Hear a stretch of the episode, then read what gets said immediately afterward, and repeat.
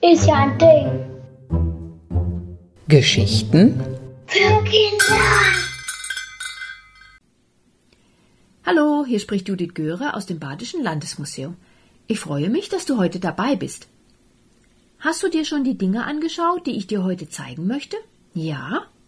Vielleicht war dein erster Gedanke, was sind das für seltsame rechteckige Holzstückchen und kleine Steinchen? Fast könnte man denken, dass es nur Abfall sei oder doch ein kleiner Schatz. Beides stimmt. Es kommt nur auf die Sichtweise an. Für die Menschen, die sie ausgegraben haben, ist es wie ein Schatz. Aber für diejenigen, die sie beim ehemaligen Fischmarkt in Konstanz vor mehr als 500 Jahren weggeworfen haben, war es nur Abfall. Was sagt dein Forscherblick? Genau, das sind doch winzig kleine Würfel. Sie sind tatsächlich nur circa 6 Millimeter groß. Im Vergleich zu einem heutigen Spielwürfel weniger als halb so groß. Und die zwei rechteckigen, flachen Gegenstände? Wenn du sie in die Hand nehmen könntest, würde dir sofort auffallen, dass sie ganz leicht sind. Dabei handelt es sich um Bein, besser bekannt unter dem Begriff Knochen. Was haben die beiden Dinge nun gemeinsam? Die winzigen Würfel wurden aus solchen Knochenstücken gefertigt. Diese Knochen stammen natürlich nicht von einem Menschen, sondern von einem Tier. Würfel aus Knochen?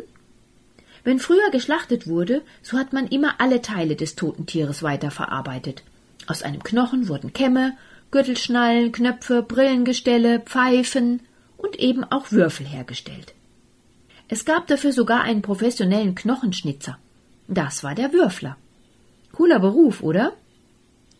Wie wurde nun aus einem abgekochten Knochen vom Rind ein Würfel? Der Würfler spaltete den Knochen mehrmals. So entstanden vier bis sechs lange schmale Knochenscheite, die dann poliert wurden. Diese Stäbe zersägte er, so dass zehn kleine Würfelrohlinge entstanden. Jetzt fehlen nur noch die Augen.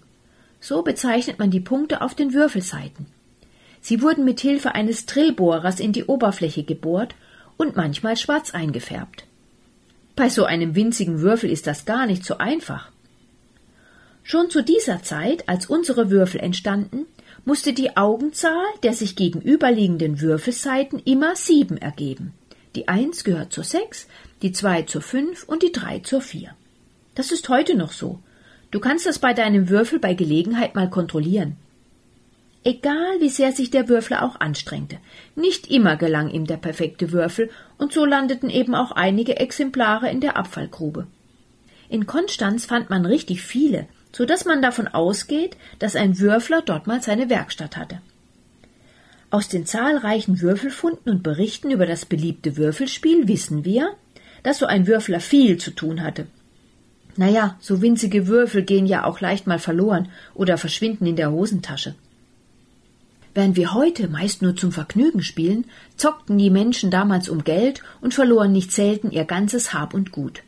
Und weil niemand gerne verliert und schon gar nicht ein Spieler, gab es oft Betrug und fürchterlichen Streit. In vielen Städten gab es deshalb immer wieder Verbote für das Glücksspiel. Außerdem versuchte man den Spieleinsatz zu begrenzen. Der Einsatz durfte nicht höher sein als die Wertgegenstände, die man bei sich trug. Da kam es schon mal vor, dass ein Spieler nackig nach Hause laufen musste, weil er sprichwörtlich sein letztes Hemd verspielt hatte. Apropos Betrug. Hast du auch schon mal beim Spielen geschummelt? Schon damals haben manche Spieler ihre Würfel gezinkt. Das bedeutet, man verändert den Würfel so, dass er fällt wie gewünscht. Der Würfel wurde zum Beispiel ausgehöhlt und ein Gewicht an einer Seite angebracht. So landet er beim Würfeln immer auf einer bestimmten Seite. Oder die Kanten wurden bearbeitet, dass durch einen geschickten Wurf das Ergebnis beeinflusst werden konnte. Damit das nicht passiert, kann man einfach Würfelbecher benutzen. Jetzt verrate ich dir noch, welches Würfelspiel mein Lieblingsspiel ist. Kniffel. Kennst du es auch? Wir haben es auf jeder Urlaubsreise mit im Gepäck und damit niemand schummelt, natürlich auch einen Würfelbecher.